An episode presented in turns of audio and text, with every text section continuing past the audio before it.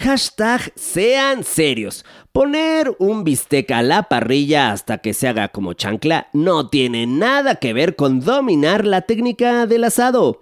Por eso, este martes estará con nosotros Alex Zárate, el rey de la brasa, quien nos explicará paso a paso el ABC del asado perfecto. Los esperamos en la sabrosona de la cocina a tu bocina. La Sabrosona. El podcast de Mariano Sandoval. De la cocina a tu bocina. Un episodio cada semana. Duda existencial. ¿Se va a hacer o no se va a hacer la carnita asada? Los sabro livers de corazón ardiente, bien que nos prendemos con los asados. Por eso nos encantará escucharlos para que nos compartan con qué acompañan sus asados. Con opalitos que con sus cebollitas cambray, su salsa de molcajete, eh, de tomar cerveza o vinito. Es más, que nos cuenten sus rolas favoritas para ese momentazo. Sa, sa. El tema de hoy me gusta mucho, es un tema que, que hacemos muy seguido en mi casa, la carnita asada. Eh, siempre hacemos en compañía de la familia o amigos, unos buenos cortes de carne, un ribeye, ese tipo de cosas. eh, en un, en- un día caluroso, porque si no la lluvia luego te, te arruina el plan. Eh, lo acompañamos de una cervecita, un buen tequila, un mezcal. eh, y bueno, guarniciones, por lo general nopalitos, cebollita, papitas y el buen guacamole. Eh, Siempre todo lo acompañamos con buena música, las playlists ya predeterminadas que incluyen banda, un poquito de reggaetón, Luis Miguel, pop.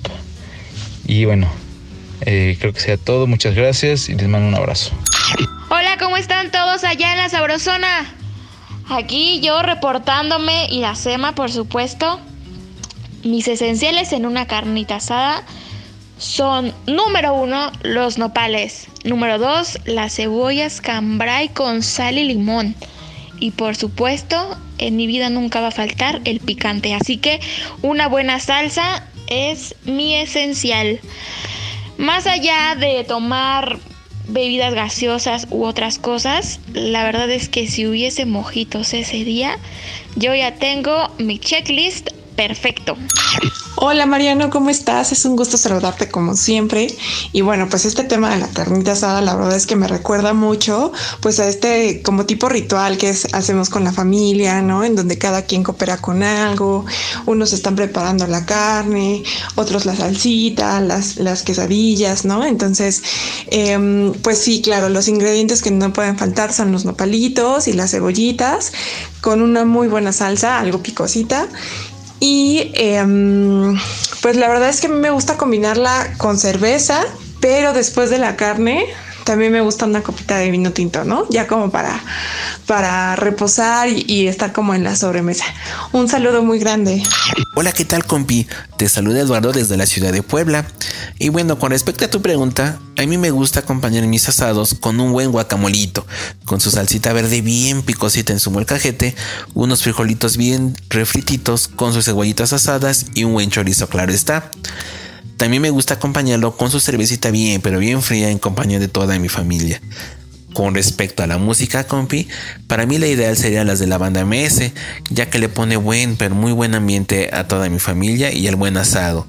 Te mandamos muchos saludos a los Polifans VIP, compi. Hola Mariano, te saluda Oscar Mendoza. Eh, pues la carnita asada a mí me gusta muchísimo acompañarla con nopalitos, eh, con cebollita de cambray y hay unas cebollitas que también preparo que es con limón y sal para ponerle igual a los taquitos. Eh, tortillas hechas a mano, eh, saben deliciosas. Por supuesto que su salsita verde y su guacamole no puede faltar. La salsita en molcajete para que sepa mucho más rico. Y el ingrediente especial que es una cerveza súper fría, esa no debe faltar. Muchas gracias y saludos a todos los Pueblifans VIP.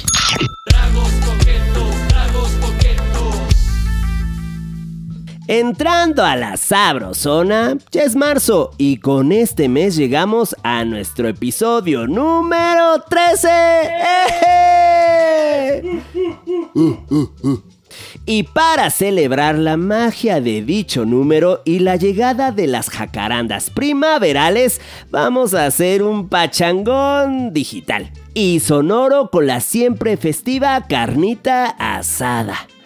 Hoy nos acompaña Alejandro Zárate, especialista en parrilla que imparte talleres y cursos sobre el arte del asado colaborador de US Meat en México y creador de La Reina de la Brasa, un concepto de cocina a las brasas ubicado en el mercado Roma.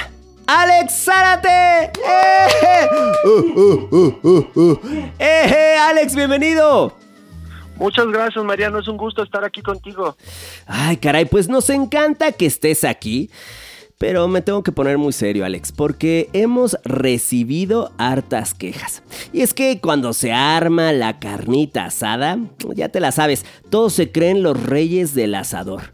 Y es que hacer una buena parrillada es mucho más que solo aventar toda la carne al asador. ¿Estás de acuerdo? Totalmente, es toda una ciencia. Ahí está, ¿eh, papá? Ahí ya lo lanzó. A ver, a ver, en el ABC de la parrilla, ¿dirías que la A, mi querido Alex, sería elegir bien el asador?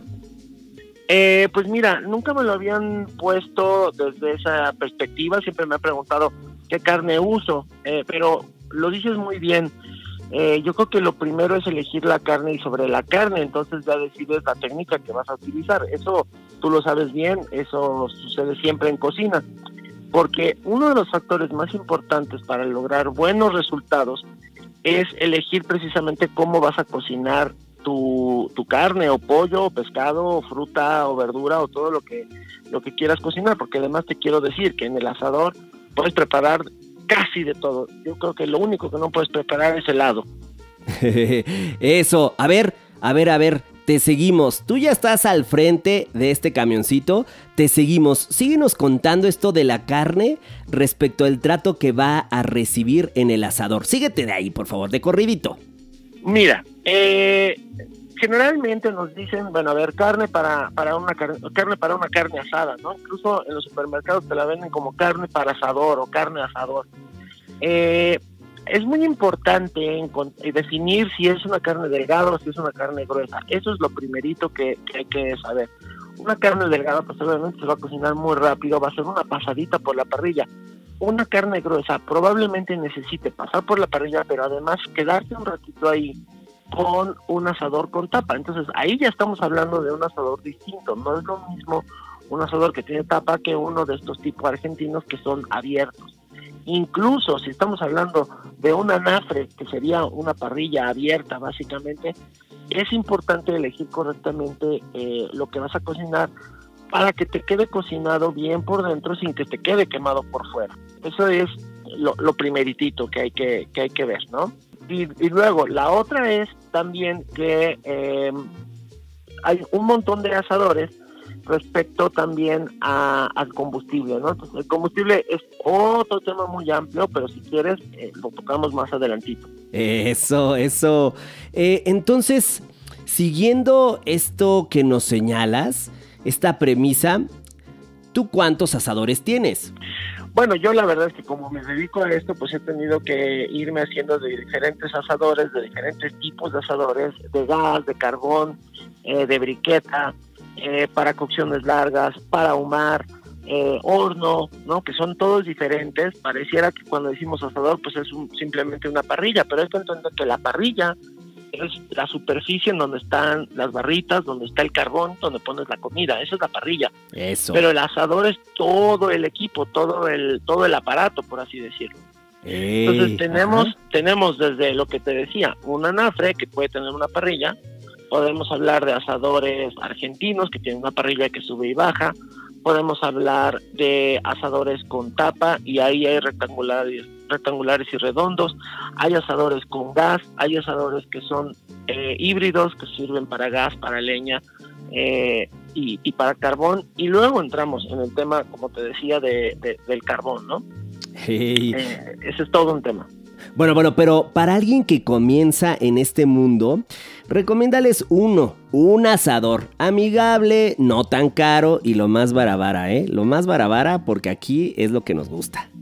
Afortunadamente este tema de los asadores se ha popularizado, ya los encuentras hasta en el supermercado, ¿no? Entonces dentro del supermercado también hay de algunos que son muy baratos, unos que no son tan baratos, pero que de pronto vale la pena la inversión.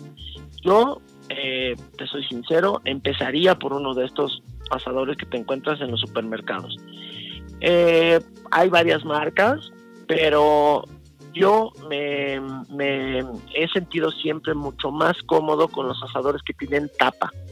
Y por supuesto de carbón, ¿no? Porque estamos hablando aquí de un ritual. Eh, encender el carbón, pues es como parte del, del, chiste. De la solemnidad, del pachangón. El gas también es muy práctico. Sí, sí, sí. Eh, entonces, a ver, nos hablabas de este tipo de asador y como cuánto nos cuesta ese. Pues mira, yo los he visto. Yo he comprado asadores de carbón en dos mil pesos. Eh, Eso, muy buenos. Alex, se habla nuestro idioma, caray. Eso, dos mil pesitos. Dos mil pesitos muy buenos. Hay más baratos, pero bueno, entonces ahí sí ya entramos en un tema de que a lo mejor no te va a durar lo mismo, que a lo mejor es muy delgadito, que a lo mejor es muy chiquito. Pero un buen tamaño, eh, muy versátil, con tapa, sí, unos dos mil pesitos sin problema.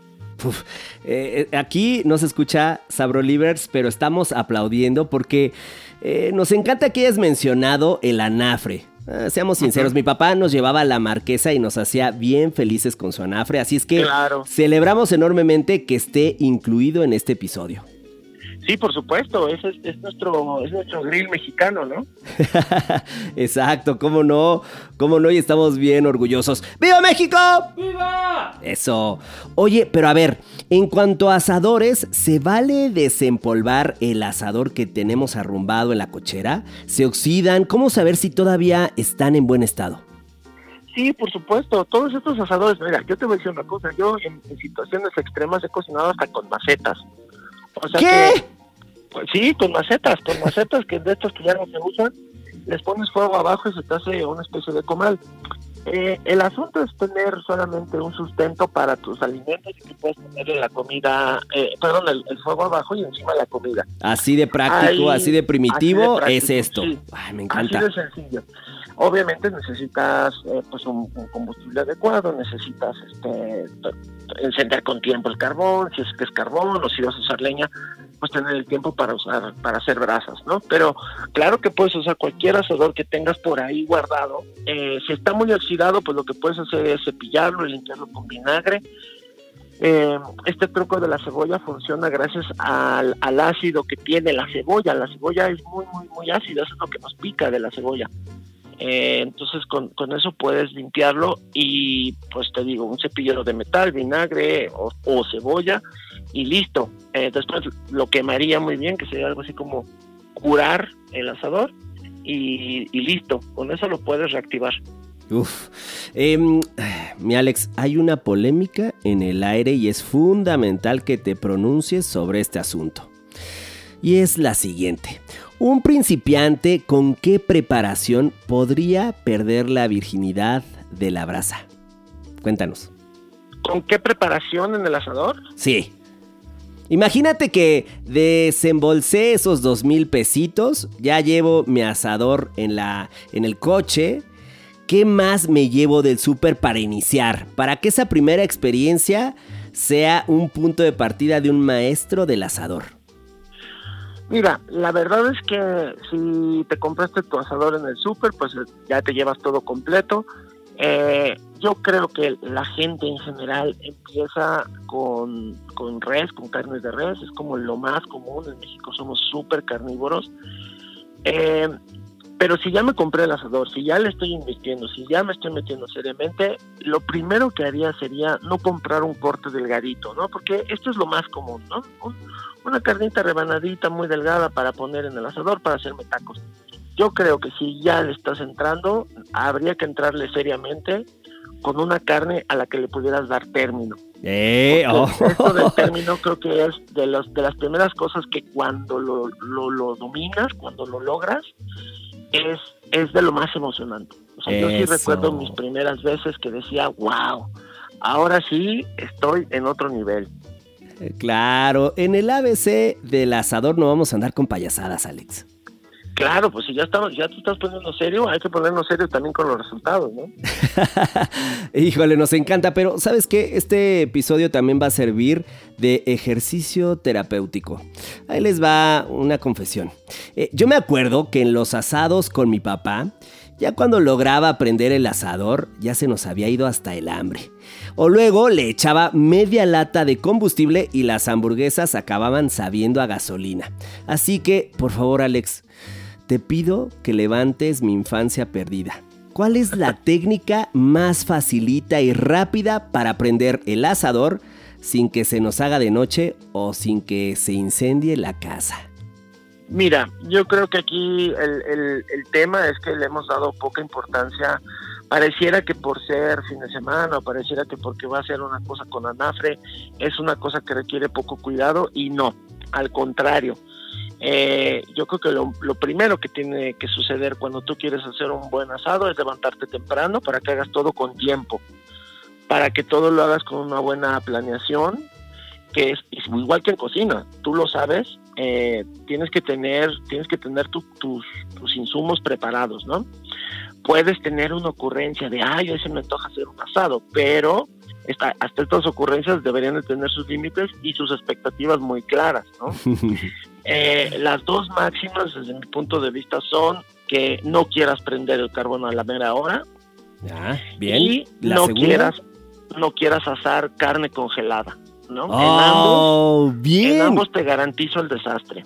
Sí, claro, sentido común, que la cocina es puro sentido común. Claro, y planeación. Entonces, si tú no te das el tiempo para preparar tu carbón, para preparar tu carne, para descongelarla adecuadamente o para ir a buscar los ingredientes correctos, pues claro que te va a dar la noche y no vas a poder prender el asador, porque además, como ley de Murphy, un asador que no le dedicas tiempo para su acomodo correcto, pues no va a prender nunca. Eso, me encanta la regañadota que le estás poniendo a papá bandita. Eso, que te escuche. Oye, Bueno, y de seguro me vas a preguntar cómo prender el carbón. ¿no? ay, eso, ya, es que nos leemos las mentes. No, pues es que es que ese es el coco de todo parrillero, ¿no? Eh, mira, la verdad, la verdad, la verdad, tú me dijiste cuál es la forma más facilita y más práctica. Bueno, pues ya fuiste al súper por el asador, entonces de paso tráete una chimenea para encendido de carbón. Esa es la forma más sencilla de hacerlo, es un invento maravilloso, es una especie de tubo que tiene una rejilla en la que se sostiene el carbón y luego por debajo eh, metes un, un papel encendido o cartón de papel encendido y, y pues con eso tienes para, para prenderlo, ¿no? De esta manera pues no, no necesitas más que periódico o, la envoltura de, los bolillos o, o la, el cartón en el que venía el carbón y con eso empiezas a encenderlo primero pues con trozos pequeños y después ya te vas con los más grandes. Ese es un principio que aplica incluso si no tienes estos encendedores de carbón. Empieza por lo pequeñito, ¿no? Empieza por tratar de encender eh, trozos pequeños de carbón, no los trozotes más grandes. Eh, es el mismo principio si quisieras usar leña, pues empiezas primero con pastito y con varitas y luego ya te vas eh, agregando otros tronquitos más grandes, ¿no? Caray, nos encanta. Ahora, eh, tú como experto del fuego de la pasión, dinos cómo mantener viva la llama del amor. para cocinarle a tu mujer o para o para tenerla viva la llama del amor con el asador. Pues lo que tú quieras, ándale. Bueno, pues ya a mi mujer obviamente siempre le escucho qué es lo que quiere, ¿no? Por supuesto.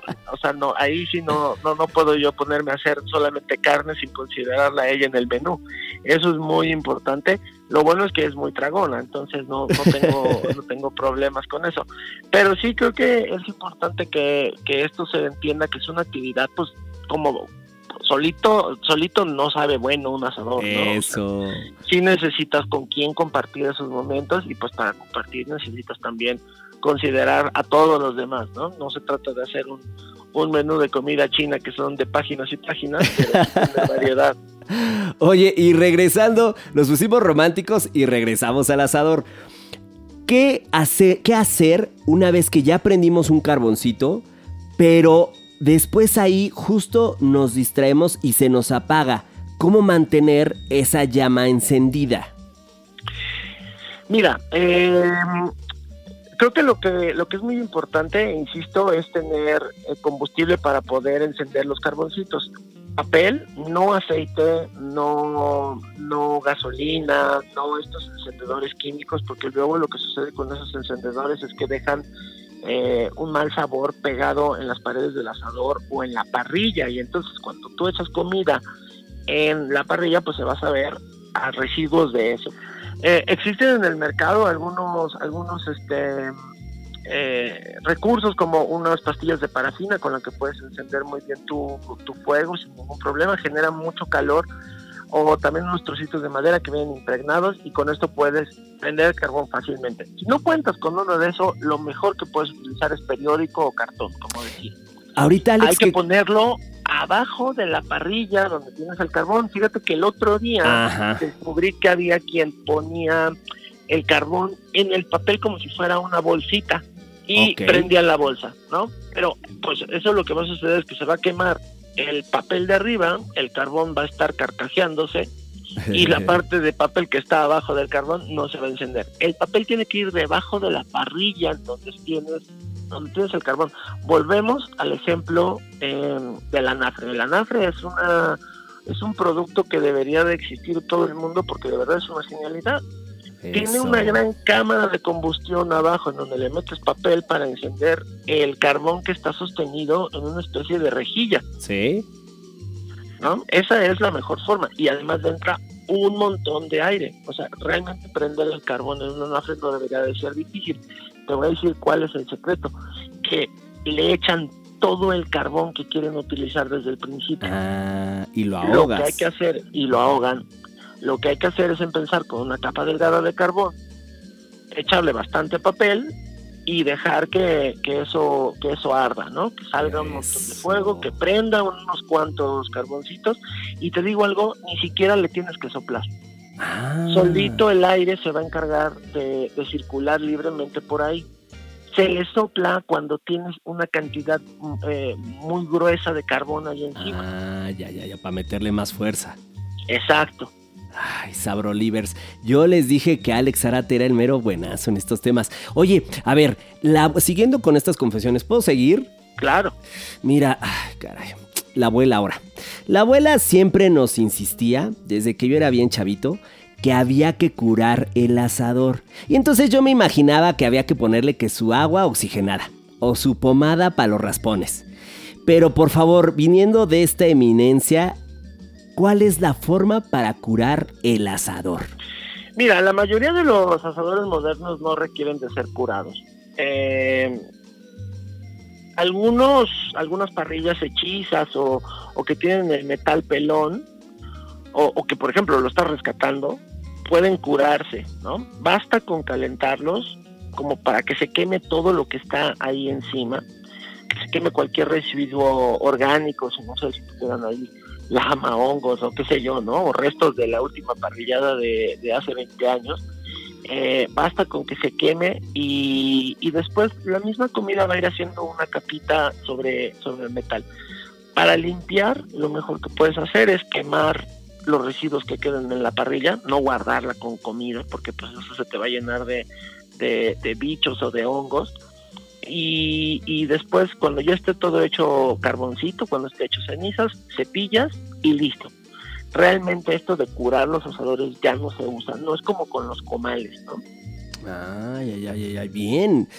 Em, y siguiendo en esta línea, lo comentaste, pero a ver, ¿qué diferencia hay entre asar con gas, carbón, leña o briqueta?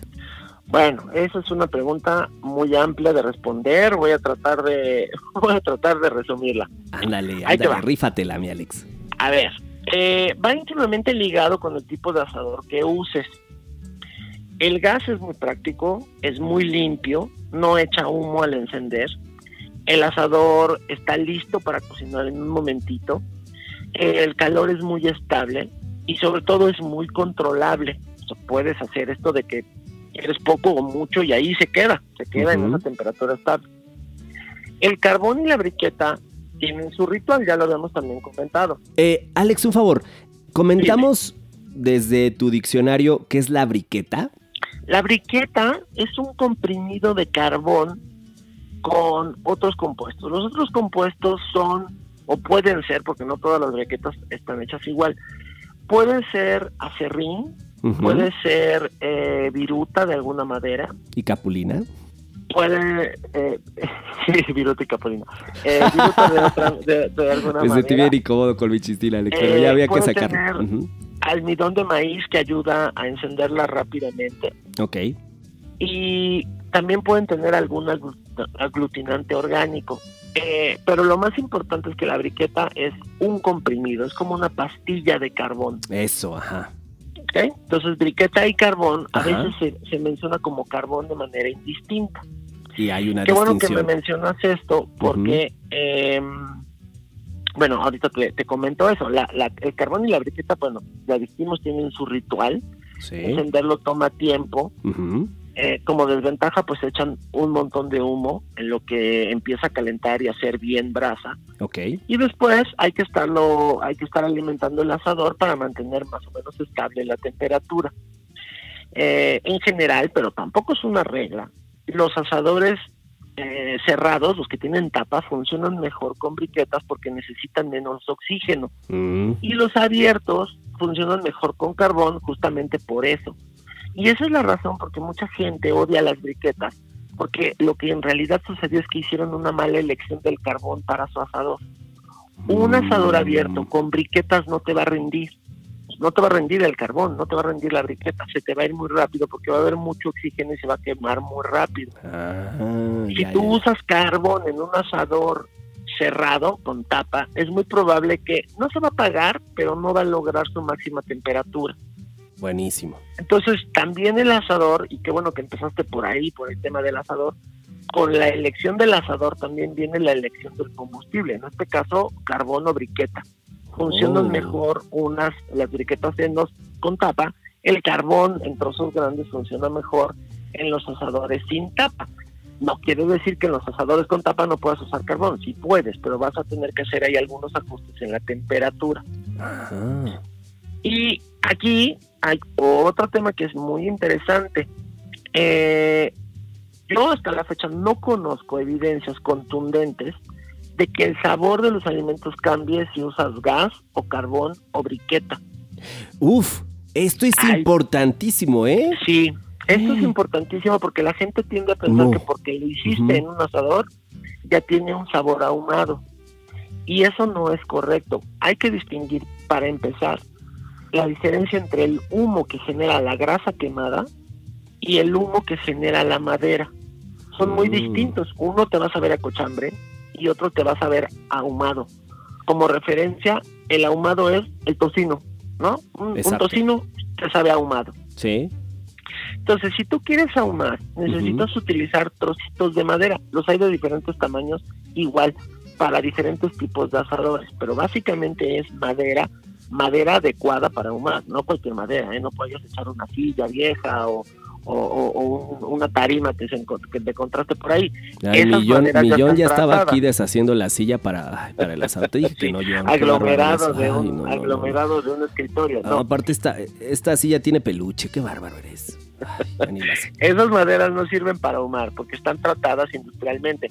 Se necesita utilizar madera adecuada para ahumar que bueno tiene de alguna manera cierto grado alimenticio, ¿no? Por supuesto. Entonces, eh, en ese sentido, pues, si me preguntas con leña, que seguramente también me vas a decir, oye, si quiero cocinar con leña, bueno, esa es otra rama muy amplia en la que ojalá me invites a otro programa para contarte qué hacer con la leña. Pero Ya, ya está. Me Abraham, cocinar vamos a con leña también es otro tema muy distinto a cocinar con carbón. Ah, Y en general, podrías usarla en un asador, pero tampoco es tan recomendable porque para eso existen hornos para leña u hornos de piedra para leña, porque el calor Claro. es diferente. claro, claro. Y también hay muchos, hay muchos casos en los que se usa la leña, pero lo que estás utilizando es por una parte el humo y por otra parte los trozos de brasa encendida para meter debajo de la parrilla. Ok. ¿ok? Uf, Dependiendo también qué tipo de madera uses, vas a tener diferentes matices de ahumado en, en los alimentos. Por no es lo mismo una madera de guayaba, de manzano, de mezquite, de cuaulote, de cerezo, son muy diferentes los perfiles de sabor y por lo mismo van de acuerdo con diferentes proteínas. Si tú le pones a mariscos mezquite, guácala. Y si le pones a lo mejor eh, nogal, un nogal muy suave, a una carne de res, No te vas a ver. pues no te vas a ver a nada. Claro. Wow. En conclusión, ¿cuál elegirías para alguien que va a comenzar? Ese mismo que cargó ya el asador de dos mil pesitos, ¿con qué le pedirías que inicie? Yo en lo personal pienso que es mejor iniciar con la briqueta en Mm. el entendido de que la briqueta tiene sus limitantes y sirve para ciertos asadores. Ok. Eh, empezaría por ahí porque es mucho más controlable. Ah, digamos que el carbón, por, por su misma variación de tamaño, te va a tener variaciones de temperatura todo el Sí. tiempo en diferentes zonas de la misma parrilla. Claro. Mientras que la briqueta, por ser una forma uniforme, un- una unidad uniforme, Sí. va a ser mucho más fácil de controlar en cuanto a la temperatura. Entonces yo empezaría con briquetas con asador cerrado. Y a partir de eso, cuando dominas eso, créeme, es mucho más fácil entender todo lo demás. Claro, porque el carbón es como maleducado. Maleducadote, mientras que la briqueta Sí. está más educadilla. ¿Estás de acuerdo? Sí, es correcto. Sí, la briqueta es más civilizada. Eh, Alex, ¿y de carbón comercial? ¿Cómo sé cuál es de buena calidad? Porque, ah, hijo, luego te encuentras cada cosa, ¿no? no. Sí, te encuentras cada cosa. Mira, el carbón de buena calidad es aquel que tiene un tamaño más o menos uniforme. Si tú te encuentras en una bolsa dos trozotes de tronco y puro polvito, pues eso ya no te sirvió. Eso. Tú necesitas tener una, pues, sí va a haber tamaños, entendemos que va a haber diferentes tamaños, pero más o menos un tamaño regular con poco polvo. Y la otra es que cuando enciendas el carbón no debe de echar humo. Un carbón que echa humo no está bien hecho carbón. Todavía Mm. tiene residuos de madera, de, de las, de las esencias de la madera. Ah, ese es buen punto. Entonces, un carbón encendido no debe de echar madera. Pe- Perdón, no debe de echar este humo. Uh, esto, esto está para dejarlo escrito sobre madera, oigan. ¿Estás de acuerdo? Sí. Esta no, esta Sí, no me la sabía. detallitos. Fíjate que la- la- el tema de la parrilla es amplísimo, tiene, bueno, tiene montones de matices y vertientes por donde te puedes ir a analizar cuestiones tanto químicas como físicas. Es muy, muy, muy interesante. No, y totalmente de prueba y error, porque Totalmente. esto del humo es cuando ya lo compraste. No, eso va a ser para la, para la siguiente, porque aquí ya no pudiste hacer nada. ¿Estás de acuerdo? Sí, no, además por eso te vas haciendo también de tus proveedores, ¿no? O sea, Más que el proveedor de la De carne. tus marcas de para mí confianza. es más importante el proveedor de carbón, ¿no? Sí, sí, sí. Oye, ya casi tengo que salir con mi, con mi puestito de los esquites, pero ahí te van tres preguntas rápidas. Venga. ¿Qué es lo siguiente? Eh, cuéntanos, mira acá en el barrio que me respalda, no hombre, se habla mucho de ti y de los tremendos banquetes que te organizas en la parrilla. Danos una idea de menú común para ti al asador. Bueno, eh, eso es muy variado. Antes que nada, en mi caso muy específico, yo siempre tomo en cuenta la expectativa de mi cliente. Si alguien me pide un, un catering de parrilla, si alguien me pide un evento, si alguien me pide un taller de parrilla que se lo vaya a dar, eh, yo trato de investigar primero cuál es el motivo de la celebración o de la reunión y trato de entender cómo sería la dinámica también de entre entre ellos, ¿no? Cuando llegan, cómo llegan, si ya llegan con hambre o no, si habrá otros alimentos, si habrá alguien más cocinando. Eso también a veces a veces ya hay un montón de comida y tú llegas con tu menú y terminan por no comértela, ¿no? Purita Cate. Luego, exacto. Después busca tener también variedad de productos, algo interesante, que, que no sea un tutti frutti, pero que sí haya como opciones. Entonces, por ejemplo, en carne, pues que haya por lo menos dos tipos de carne, una magra y una, y una con grasa. Eh, si hay poco espacio, em, pues como balancear que los preparados, si hay poco espacio de tiempo, balancear los preparados para que haya unos que sean de cocción más larga que yo ya llevo preparados y los pueda servir muy rápido o que Mm. incluso los puedo preparar ahí pero que en el momento que haya que servir, se sirvan rápido, porque luego resulta que la gente se espera, se espera, se espera, y cuando tiene hambre es porque tiene hambre, pero ya para hace una hora. No, y andamos de bien mal humor. Y luego otra que para mí es muy importante en mis menús es que siempre incluyo una verdulería. Me encanta preparar vegetales. Son de verdad fascinantes porque son tan diferentes todos y los resultados son espectaculares cuando les das eh, cuando les das eh, fuego y les das brasa, ¿no? Eh, incluso cuando los ahumas, hay algunos que, son muy, muy interesantes. Jesus. Ya al final, pues tomo en cuenta el presupuesto, ¿no? Porque yo quisiera hacer cosas fantásticas siempre, pero no necesariamente se puede. Y eh, eso también para mí ha sido un reto, cuando me han puesto limitantes económicas muy estrictas, pues es todo un reto encontrar qué cosa hacer con poquito presupuesto y aprovechar mucho mejor todo. No, mira, aquí ya andamos ahorrando. Aquí ya andamos ahorrando y en el siguiente party de cuadra, ahí vas a estar tú, ¿eh? Oye, em, pero a ver, joven, ¿qué desea tomar frente al asador? Chelita, que su vinito, que su cubita, que su cubeta. Ah, ¿estás jurado? Entonces su agüita de Jamaica, ¿qué prefieres? Yo soy más bien de cubeta de cervezas ligeras para mitigar el calor. Y ya después para comer, prefiero vinos blancos y rosados. Yo he encontrado maridajes muy emotivos con, con blancos y carnes y es un mundo tan amplio y tan poco explorado que me, me fascina.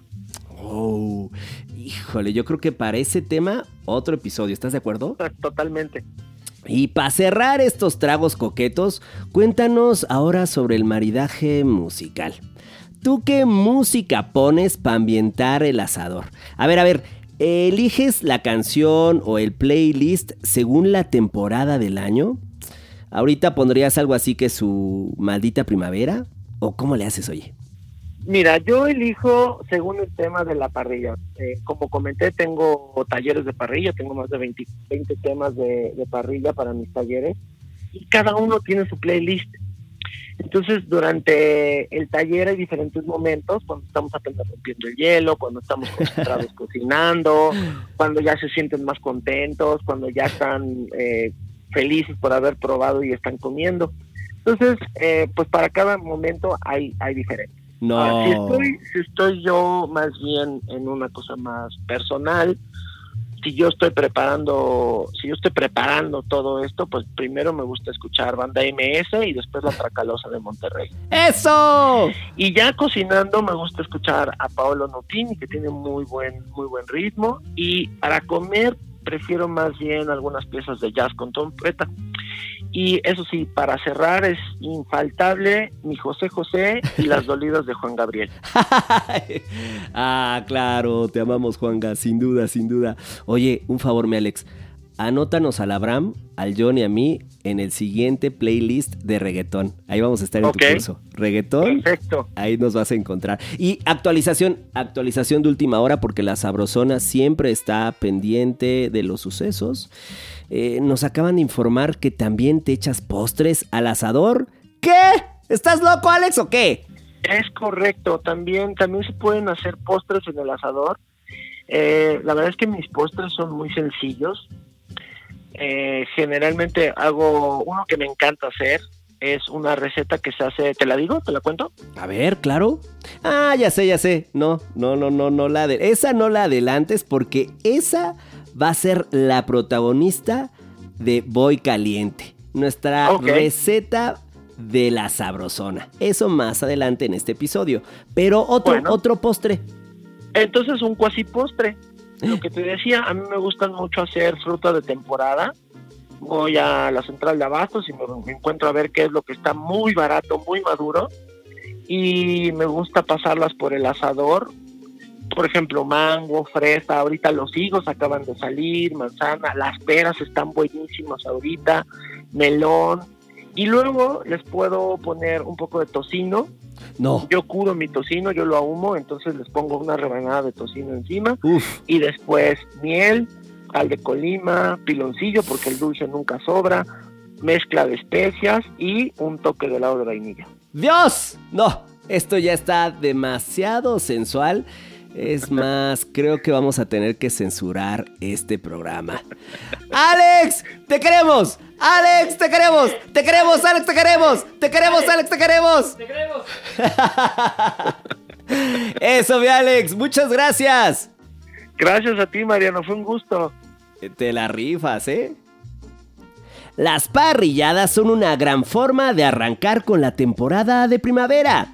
Y como ya vimos, no solo se limita a la carne roja, sino que nos ofrece toda una inesperada versatilidad en la que podemos dar rienda suelta a nuestra creatividad.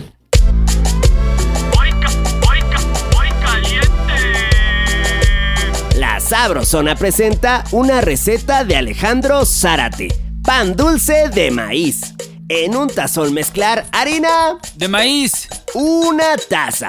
Desde la Vía Láctea, Leche. una taza y un cuarto. Dejar reposar por 10 minutos. Después agregar Harina. de trigo una taza. Polvos mágicos, Polo para hornear. 4 cucharaditas. Desde Irlanda, Whisky. dos cucharadas. Pegamento del Sabrosone, Huevo. dos piezas. Y como diría Celia, azúcar. Mascabado un cuarto de taza. Queso cremosón, Mantequilla. un cuarto de taza. Y terminamos con Elote. tan solo dos piezas tatemaditas y solo sus granos. Incorporar a todos estos personajazos hasta obtener una textura espesa y fluida. En un sartén previamente engrasado con un poco de... Mantequilla. Y clásica, Harina. añadir la preparación anterior y distribuir. Ah, ahora viene la magia de la receta. Colocamos el sartén sobre una parrilla caliente saliente del Infierno. que con su carboncito al fuego vivo. Chef, chef Mariano, chef Mariano. Una disculpa, pero yo no tengo parrilla. Ay, mijo, no te preocupes, lo puedes hacer en la estufa de tu casa. Cocinar a fuego medio por 20 minutos hasta cocer. Y para acompañar este postrecillo parrillero lo hacemos con toque de mamá, Crema. de rancho, Arándanos. un toque de azúcar glass, Y miel maple. al gusto. Ya te, te vas. La caminera. La caminera de hoy consiste en una pócima con flores, especias y un poquito de toloache. Nuestra invitada es una chef, alquimista y hechicera, que conversará con nosotros sobre magia y cocina. Los esperamos. Y esto fue La Sabrosona. De la cocina a tu cocina.